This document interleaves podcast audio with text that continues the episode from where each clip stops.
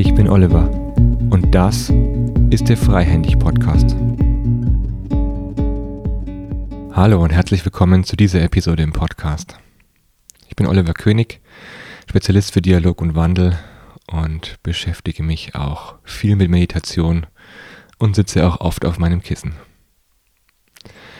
In diesem Achtsamkeitsmoment soll es um die Grundlagen und Tipps zum Meditieren gehen. Ich habe vor kurzem ein Gespräch mit einem Projektleiter geführt, der sein Leben sehr, sehr stark auf Leistung auslegt. Und er meinte, ich lese gerade ein Buch über Hirnforschung und Meditation. Aber gleichzeitig, als ich nachgefragt habe, meinte er, er hat noch überhaupt keine persönliche Erfahrung mit Meditation, aber das Thema interessiert ihn natürlich. Und so treffe ich immer wieder Menschen, die sich eine App zum Meditieren runtergeladen haben oder schon mal was davon gehört haben oder es eigentlich ganz cool finden, aber noch nie ausprobiert haben. Für all diejenigen, die mit Meditation anfangen wollen oder einfach neugierig sind und mehr darüber wissen wollen, für diejenigen ist diese Episode. Und ich habe vor kurzem auch einen wunderbaren Spruch gelesen. Der kommt von James Clear Schöner Name auch. Clear als Nachname. Der Spruch lautet, Greatness is consistency. Meditating once is common. Meditating daily is rare. Exercising today is simple. Training every week is simply remarkable. Writing one essay rarely matters. Write every day and you're practically a hero. Unheroic days can make for heroic decades. Also was er sagt, ist ja im Grunde etwas dauerhaft zu tun, die Gewohnheit aufrechtzuerhalten und etwas immer wieder zu machen. Schafft Helden, so schreibt er amerikanisch. Ich würde eher sagen, eine Gewohnheit aufrechtzuerhalten schafft Meisterschaft in dieser Sache. Und das eben bei Dingen, bei denen man durchaus immer wieder auf Phasen stößt, in denen man sich nicht denkt, wow, es ist leicht, wow, es ist toll und hui, das ist der nächste Instagram-Moment. Nee, nee, sondern einfach Momente, in denen man gewahr ist für den gegenwärtigen Moment. Denn das ist das Ziel von Meditation. Gewahrsein im aktuellen Moment. Oder anders gesagt, mentales Training. Wenn man es eher auf Leistung abzielt, dann kann man auch sagen, ich trainiere einfach meinen Geist, meinen Körper, meine Seele, sodass sie im gegenwärtigen Moment bleibt. So, also was braucht man dafür, um damit zu starten? Aus meiner Sicht braucht es 15 Minuten am Tag, die man sich nimmt, um im gegenwärtigen Moment zu sein.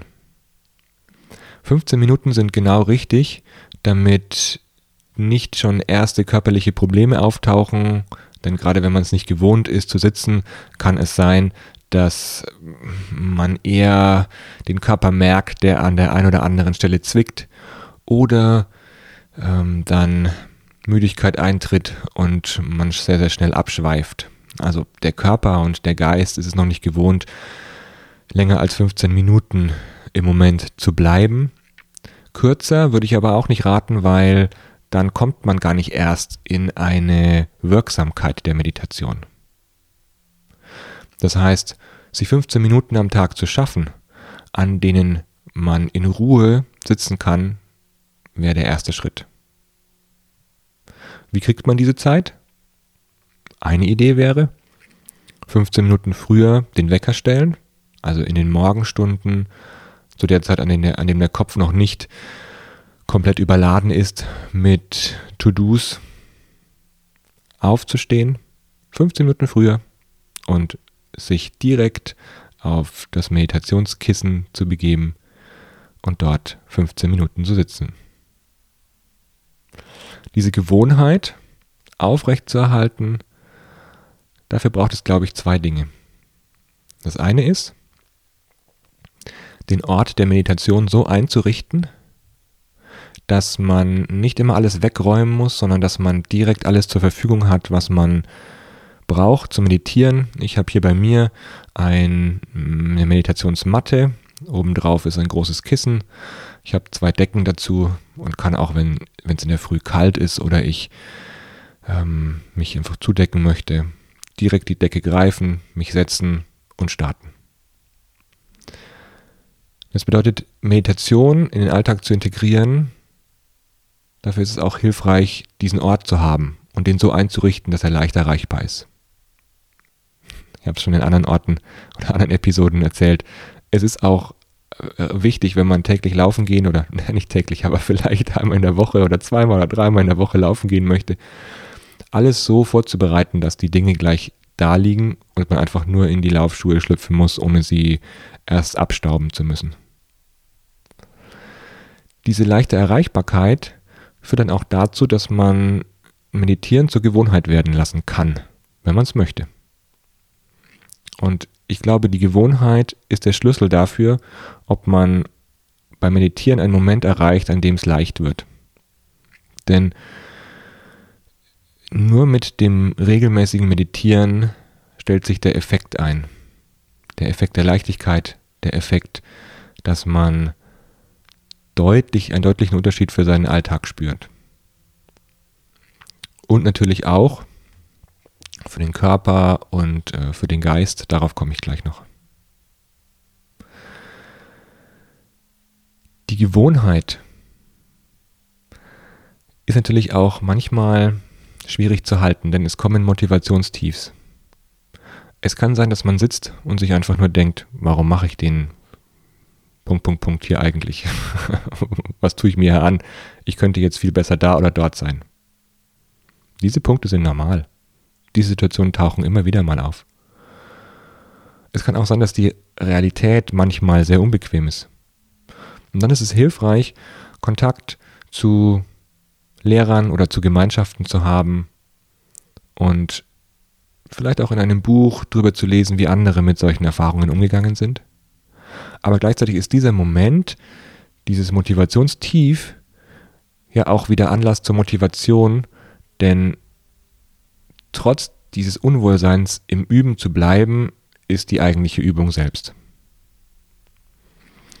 Und manchmal kann die Realität auch unbequem sein. Manchmal kann es auch sein, dass Gefühle hochkommen, dass unbequeme Erfahrungen aus der Vergangenheit wieder auftauchen ähm, oder Erfahrungen ähm, auf einmal da sind, die, die man so noch nicht hatte. Manchmal ist auch nicht der nächste Schritt klar beim Meditieren. Was mache ich jetzt eigentlich? Auf einmal höre ich, ich soll auf meinen Atem achten, dann wieder in die Stille, ins Nichts meditieren oder äh, ich soll mir ein Mantra vorsprechen. Was ist jetzt das Beste für mich? Also diese Fragen tauchen auch immer wieder mal auf.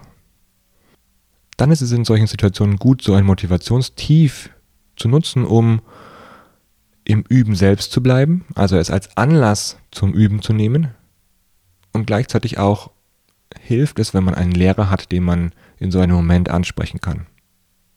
Also schaut mal, ob ihr jemanden habt, der sehr erfahren ist mit Meditation. Das kann sein ein jemanden Zen-Lehrer oder äh, Kontemplationslehrer von einer bestimmten Schule oder aus einer bestimmten Linie.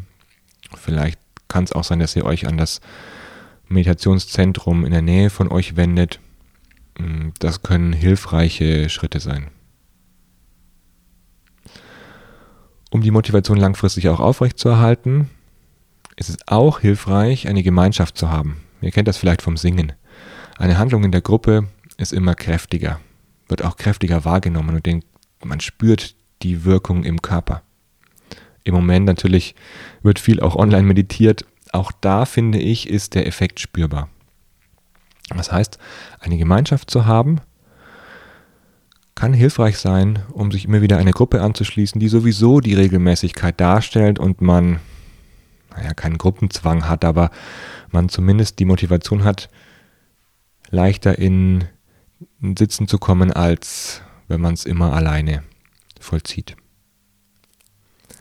Ich verlinke euch auch noch eine Webseite, in, bei der ihr Meditationsgruppen in ganz Deutschland findet und die ihr nutzen könnt, um in eurer Gegend eine Gruppe zu finden, bei der ihr meistens wöchentlich vorbeischauen könnt oder online mitsitzen könnt und erfahrene Menschen auch löchern könnt, wie man denn jetzt gut in Meditation startet.